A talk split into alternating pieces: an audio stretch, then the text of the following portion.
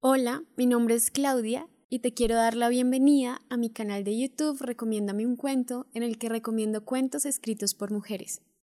El día de hoy te voy a leer un fragmento de la novela Los Errantes de la escritora Olga Tokarczuk.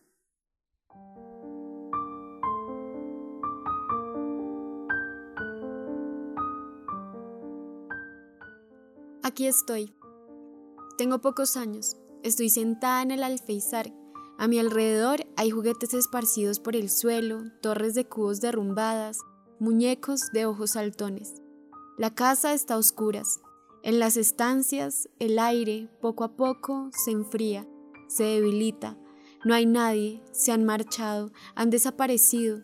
Cada vez más tenues se pueden oír todavía sus voces, su arrastrar de pies, el eco de sus pasos y alguna risa lejana.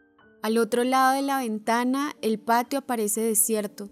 La oscuridad se desliza suavemente desde el cielo, se posa sobre todas las cosas como un negro rocío.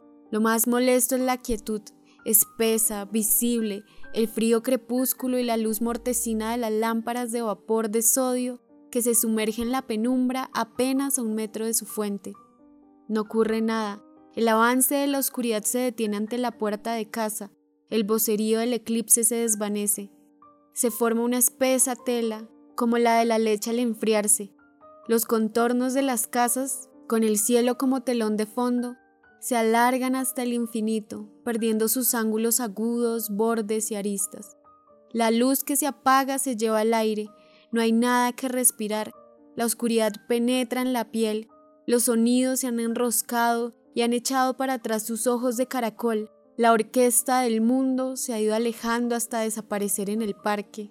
Esta tarde es un confín del mundo. Lo he tocado por casualidad, mientras jugaba, sin querer. Lo he descubierto porque me han dejado un rato sola en casa, sin vigilar. Sin duda he caído en una trampa.